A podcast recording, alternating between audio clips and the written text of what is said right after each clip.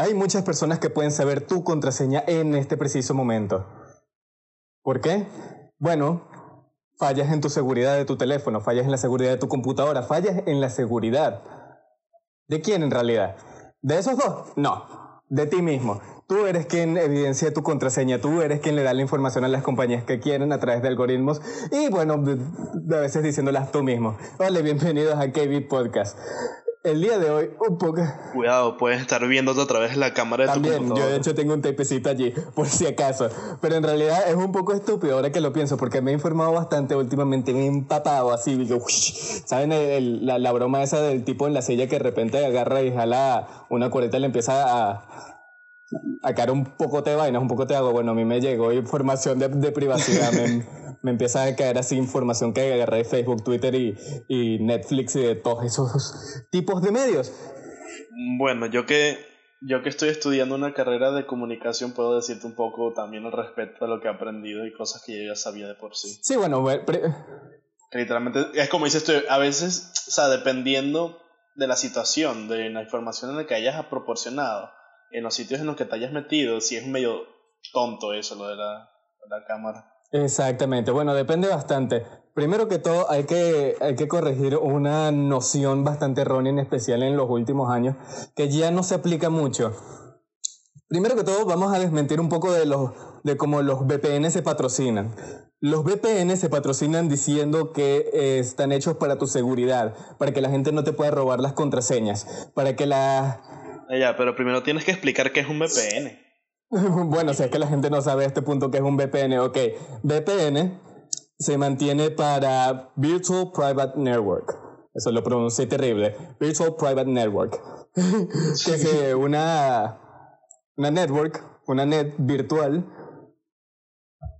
privada, eh, que en resumen lo que hace es a través de un túnel de código agarra y encripta toda la información que tú pasas por la web eh, de manera que nadie pueda ver qué estás haciendo, ni siquiera ni el gobierno, aunque hay varios casos en los que si los gobiernos quisieran meter una puerta trasera en un servicio de VPN lo podrían hacer si es un caso eh, fiscal bastante grave que es de seguridad nacional, aunque eh, esos ya son casos bastante extremos y en, la mayor parte de las oportunidades no es el caso en lo absoluto, así que no se tienen que preocupar. Pero Así es como les venden a uno las VPNs, ¿no? Como son ExpressVPN, eh, NordVPN, estoy seguro de que sí. Algunas veces, si alguna vez... Y las gratis estas de... sí, no, no confíen en las gratis, ¿ok? Estoy seguro de que si algunas veces han visto algún youtuber que ha hecho alguna promoción paga, eh, ustedes Sí, con esta de, ay, si quieres entrar a la Deep Web necesitas comprarte esta VPN. Exactamente, saben que los han patrocinado VPNs en específico. ¿Y cuáles son sus formas de patrocinarse? Diciendo que te, mm, con su VPN van a estar encriptados de doble vía, de que no te van a poder eh, revisar la información que tú publiques o que envíes o tus conversaciones, o no van a poder esto, los hackers, por ejemplo, acceder a tus contraseñas. ¿Ok? Así es como venden a las VPN. Igual pueden. Spoiler. No, no necesariamente. O sea, sí y no. Déjame explicar un poco. Hoy en día, la mayor parte de los sitios web ya están protegidos de más. Pero de más en cuanto a temas de seguridad virtual. Las VPN no sirven para protegerte de las para proteger tu contraseña y que esto, tus chats sean hackeados por alguien. No, para eso no sirven las VPN, por más que se patrocinen por eso. Eso es una mentira. Solo que esa mentira les da muy buen patrocinio, les da muy buen marketing. Porque para lo que sí sirven las VPN es para que simplemente al encriptar tu información o lo que busques en la web o lo que sea que te dé la gana de hacer en la computadora, tengas el acceso de hacer cosas ilegales, tengas el acceso de hacer cosas que usualmente no estarían permitidas en tu país, como por ejemplo acceder a sitios web que no están disponibles en tu región. Por ejemplo, aquí en Venezuela hay un montón de páginas porno que están bloqueadas por CanTV. Sabía que ibas a dar ese ejemplo, man. y si no le decías tú le iba a decir yo, te lo juro. Es aquí en Venezuela es conocimiento común. Hay un montón de, de páginas pornografía que están bloqueadas. Al igual que, por ejemplo, sin irnos a casos como este, hay páginas de no, no necesariamente páginas, sino servicios de streaming que están bloqueados en cierto país, de manera que, por ejemplo, con Netflix hay películas o series que a las que tú no puedes acceder dependiendo de la región donde estés. Entonces, la VPN lo que te permite es cambiar eh, la, así como que el lugar de donde tú te estás conectando, de manera que tú puedes hacerle un engaño al servidor y hacerle creer que tú estás en una región del mundo donde en verdad no estás y poder obtener servicios que de otra manera no podrías obtener, como sería en este caso acceder a páginas porno o eh, evitar al gobierno comunista china que tiene un acceso a internet bastante limitado y eh, poder ver series en Netflix que en tu región no están disponibles. No sé si sabías, pero en Venezuela también están aplicando ese método para impedir que gente que esté del exterior o sea, gente que ya ha emigrado de Venezuela eh, use ciertas páginas del gobierno para tradear dólares y cosas así. Eso no lo sabía, pero es bastante interesante y no dudo de que esté pasando. Sí, que literalmente era como que, no sé, cosas como para postillar y cosas por el estilo. Termina a las personas que no estuvieran, mm, porque el VPN es como que realmente, aparte de cubrirte tu información, lo que hace es como que hacer como una cadena de, de encriptación de tu localización de, de internet, ¿sabes? Que es lo que se usa para que, por ejemplo, tú estás viviendo en Venezuela y no puedes usar ciertas cosas como tú dices las páginas pornográficas, lo que hace el VPN es como que tradear o encriptar de cierta manera tu información de internet, viene siendo el IP también, que es lo que identifica tu internet o tu router o el servicio que estés utilizando para que te lo codifique, para que parezca que estás como en otro país o en otra región. Entonces, estuvieron usando esto porque claramente cada router, cada conexión tiene su propia identificación porque así está hecho para, entre comillas, poner seguridad entonces en Venezuela está siendo usado para saber quiénes son los que entran a las páginas venezolanas fuera o dentro del país y bueno, algunas están bloqueadas. Exactamente, y quiero volver al punto de por qué lo de los VPNs, cómo se patrocinan, es mentira. Bueno, primero que todo, decir que, tu, que los VPN sirven para hacer cosas ilegales es muy mal marketing, terrible marketing. O sea, tú no vas y dices que tu producto sirve para hacer cosas ilegales. Eso solo te metería en un pejo con los gobiernos del mundo. En cambio, lo que dices es que sirve para mantenerte seguro, pero eso es mentira. ¿Por qué? Porque desde por ejemplo, ya desde hace varios años, dependiendo de la plataforma que estén, llevan distinta cantidad de años, ya llevan siendo los servicios de encriptación muy seguros. Google esto no sabe tu contraseña, YouTube no sabe tu contraseña, Facebook y Twitter tampoco saben tu contraseña, ninguno de ellos saben tu contraseña. Toda página web que tú veas arriba a la izquierda que tienen un candadito tienen una encriptación segura y verificada. Todo lo que tenga HTTPS tiene una encriptación segura. Importante la S. Importante la S. Importante la S. Tiene una encriptación. Porque el HTTP como tal no tiene encriptación de seguridad. El HTTPS si es la que tiene la encriptación de seguridad. Déjenme explicarles un poco de cómo funciona y por qué ellos no saben tu contraseña. De hecho, esto va a la razón de por qué cuando tú quieres cambiar tu contraseña, porque no te has acordado, se te olvidó XYZ, ellos te envían un correo diciendo cambia tu contraseña. Fíjate que nunca te, te envían tu contraseña como tal, no, te, ellos te dicen cambia tu contraseña, pon una nueva. ¿Por qué? Porque ellos no saben tu contraseña. Cuando tú agarras y envías algo, ya sea tu contraseña, tu información de tu tarjeta de crédito o un mensaje por WhatsApp, eso pasa por un método de encriptación que es fácil de hacerlo por una vía, pero es muy difícil de desencriptarlo por la otra vía. Me explico. Estos son cálculos matemáticos que se hacen de la siguiente manera. Imagínense dos números primos, 11 y 17. Tú los multiplicas y te da 181. Ok, fácil. Va fácil de hacer en cualquier calculadora, pero si tú lo intentas hacer de la forma al revés, de manera que quieres desencriptarlo, quieres obtener la información de ese código, es muy difícil. O sea, ¿cómo tú divides 181 de manera que te den esos dos números primos en específico? No puedes, una computadora se tardaría años en lograr hacerlo. No es que no se pueda, pero se requiere una cantidad de dinero y de, inversión enorme en hackers de, de, la más alta calibre para poder descifrar algo y en la mayor parte de los casos como tu conversación de WhatsApp rompiendo con tu novia, no es el caso. no es el caso en lo absoluto. Qué específico. Sean los casos.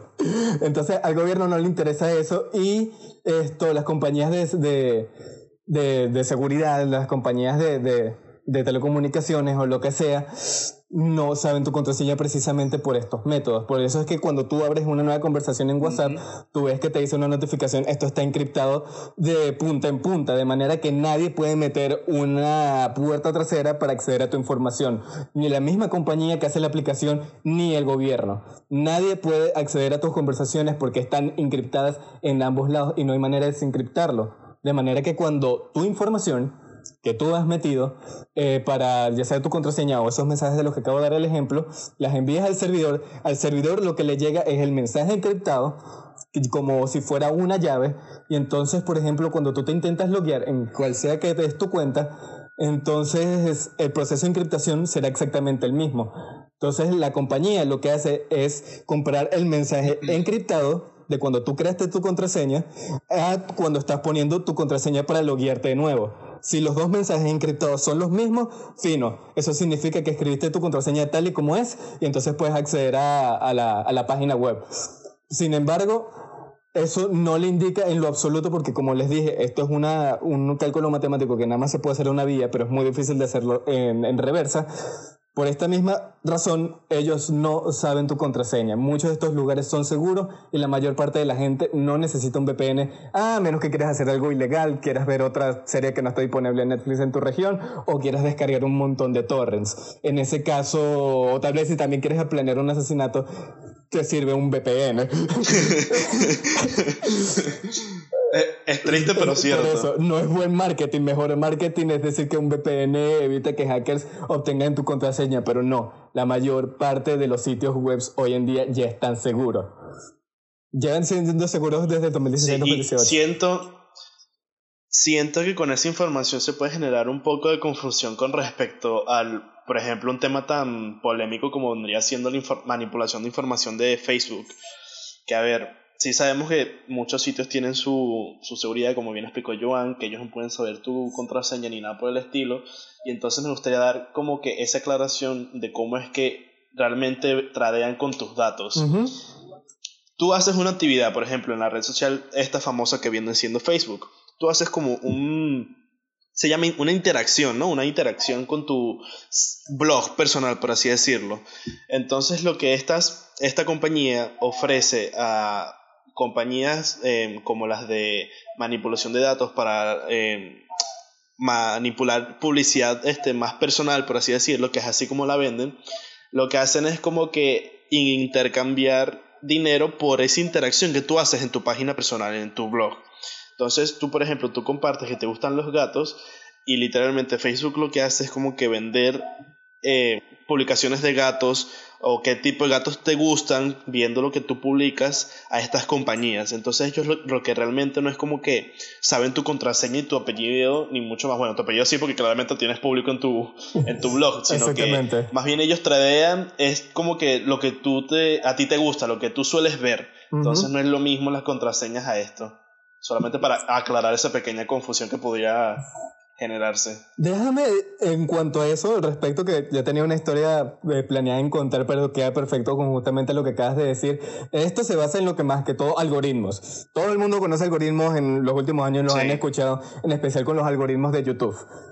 Es, todas estas compañías tienen algoritmos también. Twitter, Instagram, Facebook, y así es como ellos sacan información de lo que tú haces, empiezan a ver patrones en tu comportamiento y a partir de esos patrones ellos deducen qué te gusta, qué compras, qué haces y te mandan, como dijo Cristo, esto, advertising o marketing, anuncios eh, personalizados con Target pasó en Estados Unidos que ellos intentaron meter uno de estos algoritmos en varias de las redes sociales o en sus páginas de, compras virtuales. De manera que, por ejemplo, querían venderle esa información a compañías que vendían productos para madres que están esperando tener un hijo. O sea, compañías que venden pañales, compañías que venden vitaminas, cremas, etcétera, etcétera, etcétera. Cosas para embarazadas. Entonces empezaron a ver un patrón con sus algoritmos. Vieron que una madre que está esperando un bebé eh, compraba muchas más lociones, compraba muchas más vitaminas, empezaba a comprar esto, pañales y demás cosas. Un día, un padre, pero súper mega irritado, molesto, va a una de las tiendas de Target en Estados Unidos y pide un manager, así está furioso, está rojo. Eh, que cómo es posible que le estén mandando un montón de cupones a mi hija adolescente de que está eh, como, como asumiendo que está embarazada, un montón de cupones para pañales, para teteros, para productos para madres que están embarazadas. El manager sin saber sobre estos algoritmos, sin saber qué estaba pasando, simplemente se disculpó con el hombre, en verdad lo sentimos, no era nuestra intención, no estamos asumiendo nada. Y las cosas como se medio calmaron. Pasaron un par de días y el manager de ese target en específico llamó al hombre para disculparse de nuevo. Pero esta vez, tengan pendiente, pero esta vez el hombre, el padre, fue el que se disculpó con el manager de Target. ¿Por qué? Porque la niña sí está embarazada. Spoiler alert. Spoiler alert. La niña sí estaba embarazada. Entonces, para que se den cuenta de que a través de los algoritmos, a través de tu comportamiento, Target. Se puede. exactamente, Target logró averiguar, logró enterarse antes que el padre que la muchacha estaba embarazada y esperando un hijo. Nada más por su comportamiento en las redes sociales. O sea, y tan solo imagínate eso, que a través de tu comportamiento, en cualquiera de, tus redes, a través de tus compras, una compañía, una computadora, de hecho, porque estos son algoritmos automatizados, saben de antemano, antes que tu familia, qué estás haciendo, o qué te va a pasar, o qué estás planeando. Y así es como funciona la información y así es Creo como que se otro ejemplo, otro ejemplo incluso más en cotidiano podría ser el algoritmo de YouTube ¿sabes? Que sería cómo es que ellos adivinan qué tipo de contenido te gusta o cuál tipo de contenido te empieza a gustar y por lo tanto te salen los videos esos en recomendados, los más famosos recomendados de YouTube.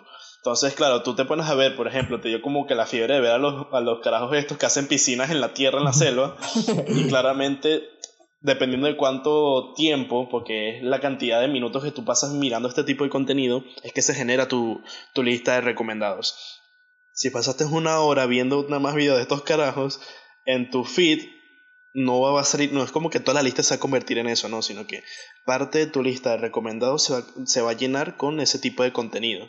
Entonces ese sería como que un ejemplo más cotidiano y un poco más sencillo como que de entender, por si no entendieron obviamente lo de la mujer embarazada. Exactamente, sí, también pasa. Por eso es que mientras tú más ves un contenido sobre algo en específico, más ves que las páginas te lo recomiendan, más ves esto, contenidos y propaganda con respecto a lo que tú estás viendo o un producto en específico que te interesa. Como por ejemplo, si yo empiezo a ver un nuevo un poco de, de juegos que van a salir para la PS5, entonces, ah, este carajo juega PlayStation, vamos a ponerle un montón de anuncios para que se compre un nuevo control de, de PlayStation, que de hecho lo necesito. Pero esa es otra historia. Creo que de hecho lo mencionamos en una ocasión, lo de cómo funcionaba lo de la publicidad en, en tus redes sociales. De que por eso no es tan extraño de que si te pones a googlear algo y de repente te aparece la publicidad, como que cosas que tú querías comprar. No es muy, no muy extraño. Conociendo este tipo de el tradeo de, este, de datos hacia las, entre las propias compañías de, de redes sociales y lo que tú investigas, pues no es tan raro, sabes, pensar eso. O sea, saber eso de antemano, porque mucha gente dice, oh, me están leyendo la mente, me están mirando otra vez la cámara de mi teléfono, pero realmente no es así. Mm, sí, exactamente, es nada más, es un código que alguien ya de por sí había programado y que funciona automáticamente, independientemente de quien lo haya creado, para esto mejorar o fomentar el servicio, muy entrecomillado, porque eh, en verdad simplemente el incentivo en todo esto siempre va a ser plata y bueno, mientras más plata pueden hacer vendiéndote cosas que te interesan. Sí, creo que más que todo se trata en una idea consumista, ¿sabes? Puro consumismo. Porque al fin y al cabo este tipo de publicidad personaliza, ¿sabes? Pues como que tú te pones a investigar, ¿sabes? Ah, no, me dio, como dice Joan, me dio por querer buscar precios de controles y tal. Y seguidamente Joan le va a aparecer en Instagram o en Facebook publicidad con respecto a páginas que venden controles para PlayStation. Y claro, obviamente tú al ver todo este tipo de información que te está llegando a tus redes sociales, que es algo que en el día de hoy habituamos visitar muchísimo, obviamente a Joan le va a generar ese como que esa idea de querer, ah, miren, esta página lo vi más barato, y le va a dar como que esa obsesión, no, no, no es como una obsesión, sino como esa idea de querer... Impulso. exacto, ese impulso, ese impulso de querer comprarlo aún más. Entonces creo que de esa manera lo están haciendo, o sea, no es un mal negocio, pues.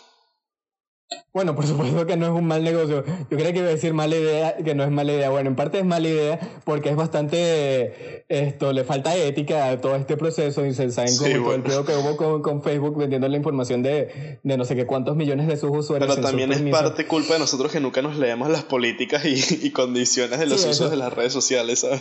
Eso es parte de las políticas y condiciones. Y el ejemplo que tú diste con respecto a mí me parece un poco malo porque yo estoy consciente de los algoritmos y a veces me decepciona que los algoritmos no me dan lo que quiero en especial en YouTube. Y es como que, mano, he visto un montón de videos de ciencia y tú me vas a poner de advertisement un fucking video de reggaetón. ¿Qué coño te pasa? No, es que, bueno, tienes que entender que hay veces que también se mueve por lo más popular. ¿Sabes? Entonces, tipo, yo soy dueño de una compañía de música y tengo este carajo que canta terrible, pero lo quiero hacer famoso, le pago a esta compañía para que me haga publicidad y obviamente te lo tienen que meter por algún sitio, ¿sabes? No es como que mágicamente te lo vas a encontrar un carajo que canta mal, no, no, no, no. Ese carajo llegó allí y fue comprando su espacio publicitario, literalmente.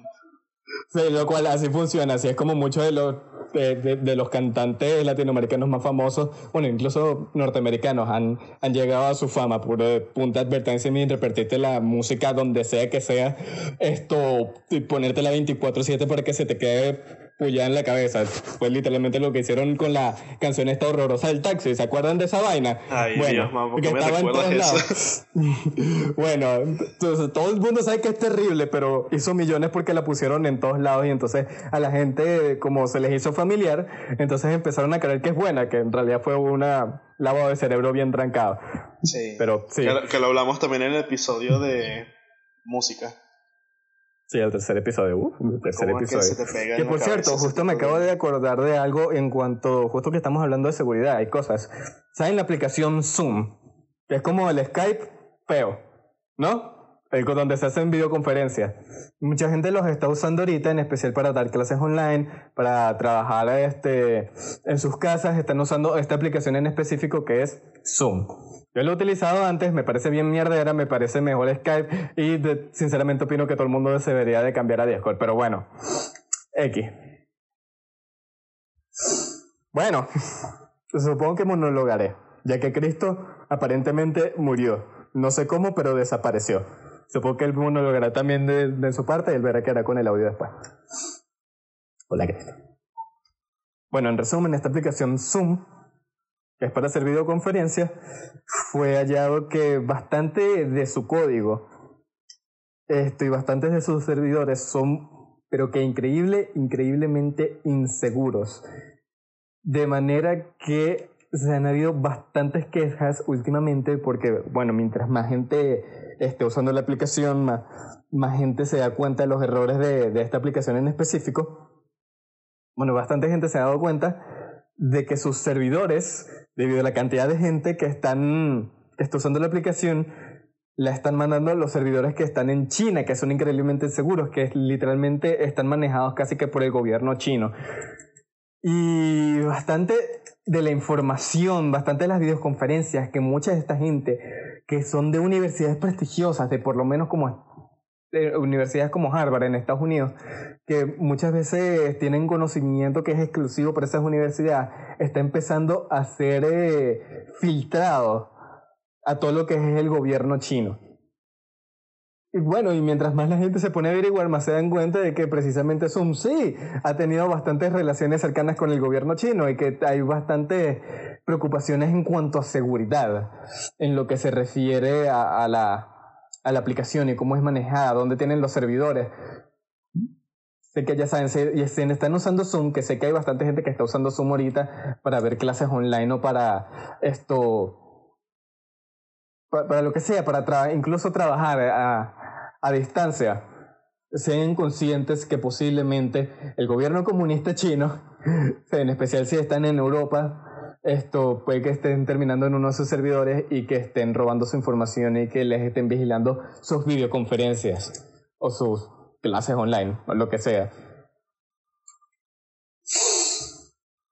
Ah, sí, bueno, que para todos los que están usando una computadora y tienen Windows o, o Mac, que también se preocupan por todos estos temas de seguridad, no se preocupen. Esto, todos estos software ya tienen de por sí eh, en sus sistemas operativos sus propios antivirus que ya están mejorados hasta el punto de que si tienes, te terminas teniendo un virus en tu computadora es porque eres un maldito idiota. Así, así es simple, así. Es porque eres un idiota y, terminas haciendo algo tan estúpido como darle el botón de quiero un millón de dólares, lo cual ya a este punto todo el mundo debería de saber cuáles son las consecuencias de eso. Ah, ok. Que justamente me, me había puesto a hablar sobre, tú sabes la aplicación Zoom, ¿no? Últimamente el uso de Zoom ha subido como en un 600% porque, claro, coronavirus, cuarentena, un montón de gente esto lo está utilizando para videoconferencias y para las clases online. Bueno, resulta que justamente por un video que pasó un pana del instituto justamente hoy, lo pasó por un grupo, Zoom resulta que tiene bastantes problemas en cuanto a seguridad se refiere. O sea, su encriptación es terrible, es poco. Porque no solo es terrible, sino que muchos de sus servidores están en China, están en Beijing, están en Shanghái y están conectados directamente con el gobierno comunista chino. Entonces tú te imaginarás bastante de estas conversaciones, de estas clases online de información, por decirlo de una manera clasificada o que es privada de las universidades más prestigiosas del mundo, teniendo estas conferencias en Zoom exponiendo información confidencial de alto rango al gobierno chino, lo, grave que es. están allí los niñitos chinos tratando de entender las clases de, de historia de Venezuela, ¿sabes? bueno, creo que si los chinos ven una clase de historia de Venezuela no es precisamente lo que buscan. Pero bueno, mano, esto es, es, un, es un problema bastante grave y es algo que lleva, lleva desde hace rato pasando que el gobierno de China le ha pagado a profesores incluso de universidades tan prestigiosas como Harvard. O sea, la misma Harvard le ha pagado esto el gobierno comunista chino a profesores de estas universidades para que filtren información clasificada que, ¿sabes? Estas universidades nada más se supone que deberían de estar compartiendo con el gobierno de Estados Unidos. Varios ya han sido esto, condenados a prisión porque ¿Sabes? Se supone que no es algo que deban hacer, es información confidencial de alto rango. Ah, sí, exacto. por, por, cierto, ¿sabías que Harvard eh, soltó un, una lista de cursos gratis que está impartiendo por internet? ¿Sí? No, no sabía. Sé que un montón de gente lo está haciendo, pero. Tal cual, Harvard. Pero no sabía qué es Harvard. Harvard está dando, está dando cursos gratis. Mm. Pero más que todo son que sí de, de salud y algunas que otras cosas de programación que no son del todo... o sea, son como unas cuatro de esa lista que son muy interesantes de aprender de programación, pero el resto son cosas de cómo cuidar el medio ambiente y cómo tratar el, el ébola y cosas así. Claro. En serio, en ¿Qué, qué, wow, qué conveniente. Uf. Que por cierto, hablando del, del medio ambiente, una cosa que eh, había publicado en mi estado, que, que, bueno, para los que no me tengan agregado en WhatsApp o los que no lean mis estados, una, una cosa que sabía que, que, iba a pasar y que justamente hablamos en el podcast pasado, era lo de que mucha gente que sí, el medio ambiente se está se está mejorando y no sé qué vaina. Arreglando. Sí, sí, pero es como que sí, se está arreglando, pero no te das cuenta que hay un montón de gente que ha perdido sus empleos, que la economía global ha perdido alrededor de como 10 trillones de dólares y que hay países donde van a faltar un montón de productos, van a faltar un montón de servicios y la calidad de vida no va a ser la misma. La economía de muchos países va a tardar muchísimos años en recuperarse de este golpe económico por la pandemia. Es como, yo, yo sabía que esto iba a pasar, pero fue como que me cayó la locha. de repente se me prendió el bombillo y que, ah, sí, bueno, mira, sí, lo que predije que iba a pasar con muchas de las esto, propuestas más radicales ambientalistas para arreglar el ambiente. Esto es precisamente lo que iba a pasar. Mucha gente iba a perder sus empleos y las economías iban a ser afectadas negativas, iban a ser afectadas negativamente de manera increíblemente radical. Por ponerlo de una manera. Bueno, muchas cosas de lo que están pasando con respecto al coronavirus, nosotros ya lo habíamos predicho, por así, por así decirlo, en febrero, creo que fue cuando lanzamos el episodio. Exactamente, es como que, mijo, a este punto de que, que le sorprende. Yo sé, ¿cómo es que dos carajos venezolanos pudieron predecir que España iba a terminar en el estado? Carajos de 19 años. sí, que iba a predecir que España iba a terminar en el estado en el que está ahorita, antes de que siquiera llegara a España.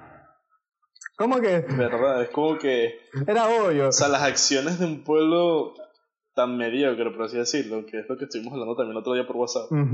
Como son tan predecibles, es como las acciones del, gobierno venezolano. Exactamente. Esto, que precisamente hablando un poquito de esto, es que, ¿cómo se entera de todas estas vainas? Pero yo no entiendo, pero ¿cómo saben tanto? Leemos. Léela, sí.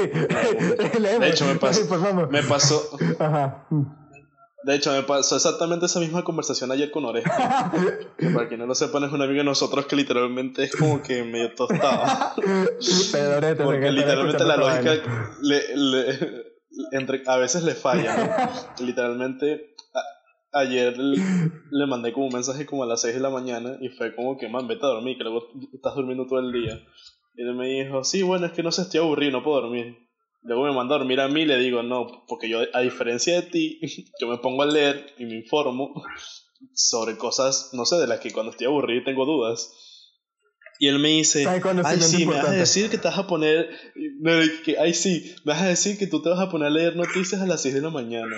Y que informarse no es necesariamente leer solo noticias, ¿sabes? Exactamente. Que es lo que hablamos, no es como que ser súper dotados ni nada por el estilo. Es como que la mera curiosidad te da como que por querer investigar y buscar cosas al respecto. Artículos eh, científicos y cosas por el estilo para informarte sobre temas interesantes, e importantes. Que pueden ser importantes, sí. Que es como que gran parte de lo que nosotros traemos al contenido de nuestro podcast. Exactamente, es como que información importante y relevante que te podría servir para tu vida cotidiana, que son cosas a las que usualmente la gente no le para mucha bola, pero que como conocimiento general sirve bastante para tu vida diaria. Que justamente hablando un poco de... Que es como... Ajá, cuéntalo primero antes de seguir con... Sí, sí, termina, termina, termina. No, es que voy, a cambiar de tema, así que termina, cierra tú. Ah, bueno. Que es como que eh, la otra variación del dicho de que la curiosidad mató al gato. Pero el gato murió sabiendo, ¿sabes? Pues precisamente por eso. Como la gente que puede... Que no dejen que la curiosidad acabe con sus ganas de aprender. Que es como el, gobierno comunista chino, que, que, si quieres aprender algo, bueno, el gobierno te llega y el siguiente día ya estás borrado de los documentos públicos. sí, sí, literal, eso ya es un caso completamente aparte. Sí, sí, pero bueno, ese es China que bueno, tal, tal vez al final de un poquito más de noticias en cuanto al coronavirus de China y de la OMS, de la Organización Mundial de la Salud, que de, verdad que necesitan ponerle unas sanciones bien fuertes a esos malditos coños de madre por dejarle bolas a China. Pero bueno, cambiando el tema de la información, esto precisamente de que, ¿sabes? Que nos informamos, ¿cómo logramos predecir esto, esto antes de mano? Bueno, información. Ese es el tipo de de currency, ¿cómo se decía en español? De, de moneda, por decirlo de una manera, más importante y valiosa hoy en día. Por eso fue que Facebook se metió en un problema tan grande cuando tuvieron los problemas de, de, seguridad, de que estuvieron exponiendo la información de millones y millones de sus usuarios, dándosela a los compañeros. Para lo del Brexit y la elección. Exactamente, exactamente, exactamente. Y por eso es que había un problema de, de, o sea, así como preocupaciones reales de, de si, por ejemplo, Rusia había afectado la, las elecciones de, de, Estados Unidos, que después era leer no lo hicieron. Simplemente fue, fue, un intento de los demócratas de simplemente legitimizar la, la, las elecciones de, Donald Trump y ya todo ese caso eh, se, se, vio que no era más que un, un fraude. Eh, fue un fraude pero terrible y terrorífico. Pero bueno, en resumen, la información es de las cosas más valiosas que hay hoy en día, precisamente por lo que estamos hablando. Porque gracias a la información, gracias a los algoritmos, gracias a todas las cosas que tú haces en tus redes sociales y en el Internet día a día, eh, las compañías hoy en día pueden tener un mayor beneficio en cuanto a patrocinar sus productos. Porque ahora no están gastando, no están gastando dinero de más en mostrarle anuncios a gente a los que no les interesa sus productos, sino que se los están mostrando precisamente a la gente que tiene el mayor chance de comprar sus productos y servicios. Sí, a la gente que, ellos creen que realmente lo vayan a hacer. Mm. o a los más susceptibles también. Que no sé si te acuerdas que te dije que había un documental en Netflix que habla precisamente lo del fraude de, de Facebook con lo de las elecciones y lo del Brexit, ¿no? La manipulación de, de, la información. Ajá, sí, sí. No sé si te acuerdas, bueno, te lo explico bastante bien cómo funciona eso, de cómo fue que seleccionaron a las personas, porque no es como que realmente se lo pongan a cualquiera, sino que a las personas que son más susceptibles, a las personas que ellos saben que realmente van a, a caer en su trampa, por así decirlo. spoiler alert, es la mayor parte de la población. lo sentimos, pero... Sí, ya, hoy en día la gente se cree... ¿Qué es lo que decimos? Que la gente no se investigar y se cree cualquier cosa que se les dice. Sí, mano, como las, las, ¿cómo se llama? Las historias de WhatsApp en cuanto al coronavirus. Hay mucha misinformación. Sí, bueno. Hay mucha misinformación hoy en día y precisamente, así como la información es usada para bien o, o para mal y bien que simplemente para tener beneficios económicos sin precisamente dañar a alguien, también es utilizada para mal, para beneficios esto malintencionados, como era precisamente como, como podría ser precisamente el manipularnos unas elecciones, que esa es una de las razones por las que las elecciones todavía no son online, por las que las elecciones todavía no las puedes hacer a través de tu teléfono, y es porque hay un montón de problemas en cuanto a seguridad. Eh, como para poder hacer las elecciones online, como para que eso todavía sea algo viable. se pueden que todo... Por ejemplo, los bots, por ejemplo. los bots, La gente falsa, ¿sabes? Exactamente. Que, pues, algunas veces he preguntado qué es esa estupidez de, que tengo que decir cuál de estos autobuses se ve como un autobús en unas imágenes borrosas, de que me están preguntando si soy un robot. Y que no, que estúpido y no sé qué vaina. Pero no. Eh, eso tiene su motivo. ¿eh? Claro, y es que... Es muy tonto, pero Miren, hay veces muchos creen que investigarse o hacer cosas así de programación es increíblemente difícil. Hay algunas que sí, pero bots tan simples como para... Depende del programa. Exactamente, pero bots tan, simple, tan simples como que le den un like a un video y lo compartan. Son sencillos de hacer y los puedes producir en masa. Y por eso, precisamente por eso, en muchas compañías de, de Internet, en muchos servicios online, que incluso Google han perdido millones y incluso billones de dólares con problemas de, con bots, con virus, con simplemente sistemas automatizados que están programados para hacer una acción en específico y llevarla a cabo para, ya sea, bueno, desde ganar dinero hasta eh, modificar la opinión pública. Hay bots que incluso están tan entrenados al punto de que parecen humanos porque están entrenados con esto machine learning. inteligencia artificial. Exactamente, inteligencia artificial. Ah, bueno, machine learning. Exactamente, que simplemente ponen al bot. Que es un método que está siendo muy famoso últimamente. Es como un método de, de prueba y error en el que la computadora a través de poner eh, como escenarios así de diferentes dimensiones alternas, por ponerlo de una manera, ver cuáles opciones son las más efectivas, cuáles son las más rápidas y cuáles son las más eficientes, de manera que, por ejemplo, quiero que un video se haga viral artificialmente. Eh, simplemente agarro y le digo a un programa que yo instalé en una, en una granja de, teléfonos, en una granja de, de, likes, que esto existe.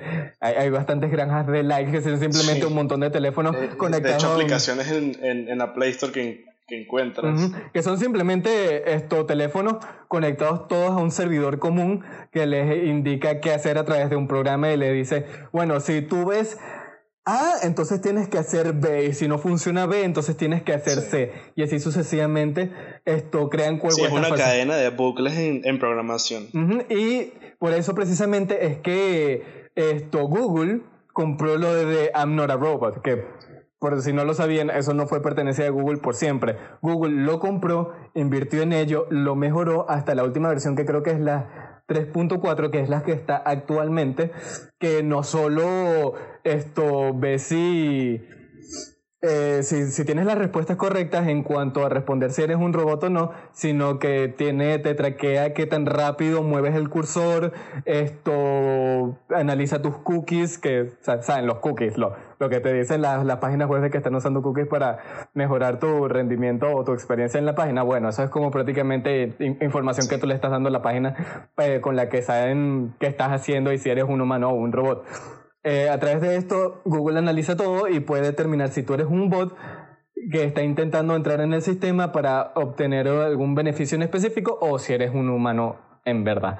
En muchos casos hay no, que no. Por eso es que Por eso es que esas imágenes que te ponen a seleccionar son muy aleatorias. Exactamente. Que los tienen guardados en su base de datos que un bot no sabría responder, ¿sabes? Porque no tiene la base, o sea, no tiene la respuesta ante ese tipo de, de, interacción. Exactamente.